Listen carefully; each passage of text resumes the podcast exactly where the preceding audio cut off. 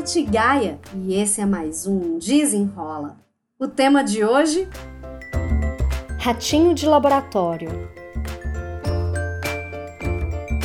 Esse tema foi inspirado no livro Seja Mais Feliz, do Tal Ben-Shahar. É, esse livro, ele traz a proposta da psicologia positiva de aprender a ver alegria nas pequenas coisas para uma satisfação permanente.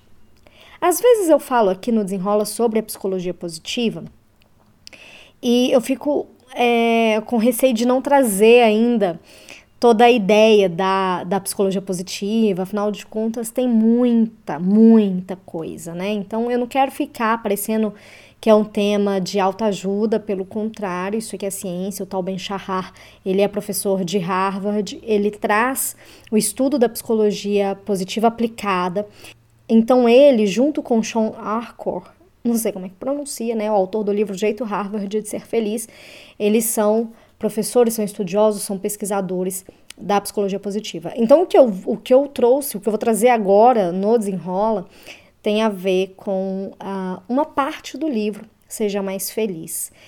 Eu sempre me questiono sobre a vida.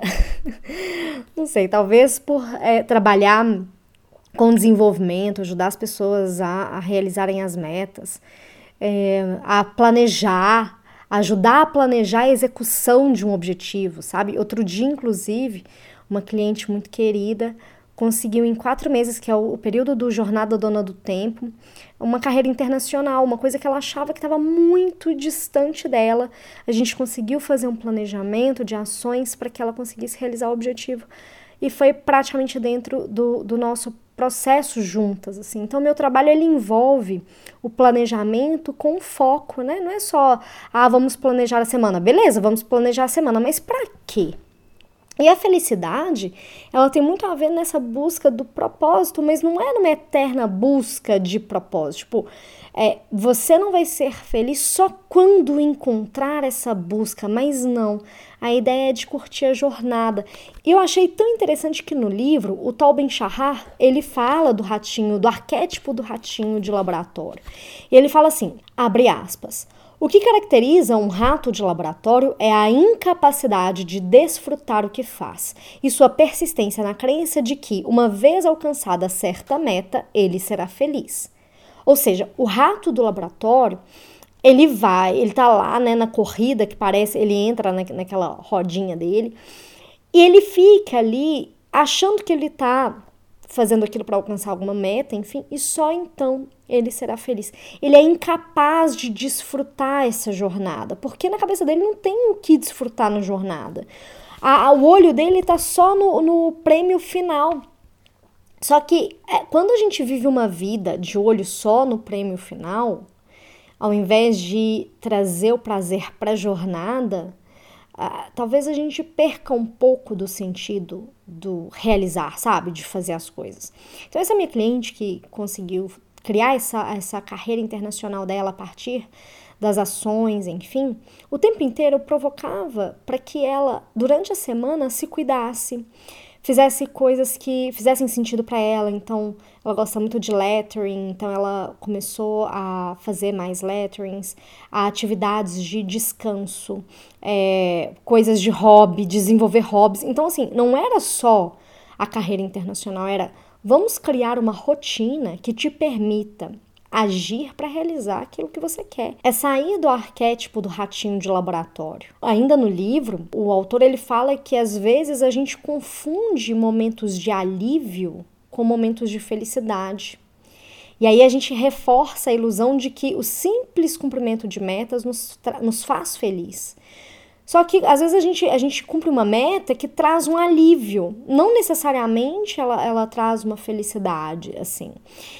E aí o rato do laboratório é a pessoa que que exerce, que está nesse arquétipo de ratinho de laboratório, ela confunde alívio com a felicidade e ela continua perseguindo metas sem ter um propósito mais claro. Então ela acha que só quando alcançar ela vai ser feliz. E o meu objetivo, né, com o desenrola, com os vídeos lá do YouTube, inclusive, você já me segue lá no YouTube? Me segue lá, me dá aquela moral Me procura lá, youtube.com barra Natália Gaia, Natália com TH. E eu coloco vídeos lá para a gente conseguir colocar em prática, né, a, teoria. Quando eu, eu trago os conteúdos para o podcast, para o YouTube, lá no Instagram, meu Instagram é o arroba natgaia. Eu me abro aqui para sugestões de temas, enfim, se você inclusive tiver sugestões de temas, comentários, me manda lá no contato arroba natgaia.com. Meu objetivo é fazer com que você saia desse arquétipo de ratinho de laboratório.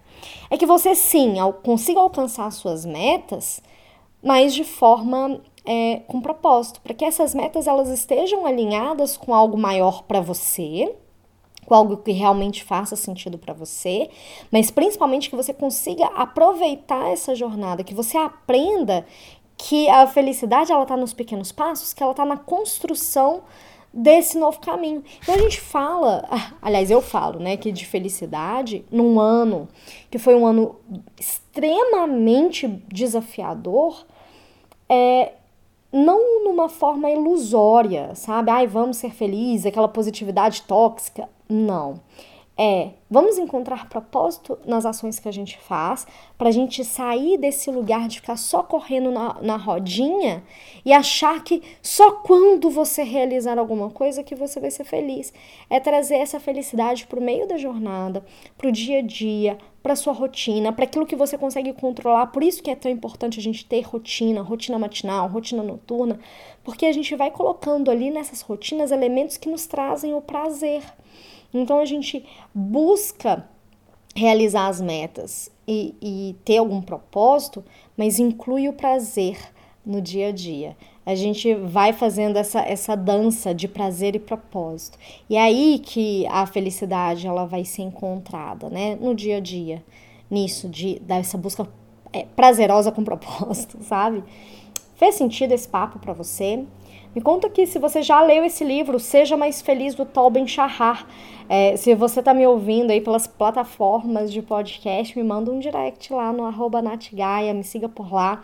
Sempre falo sobre coisas de produtividade, psicologia positiva, empreendedorismo, hábitos, enfim, lá no meu Instagram.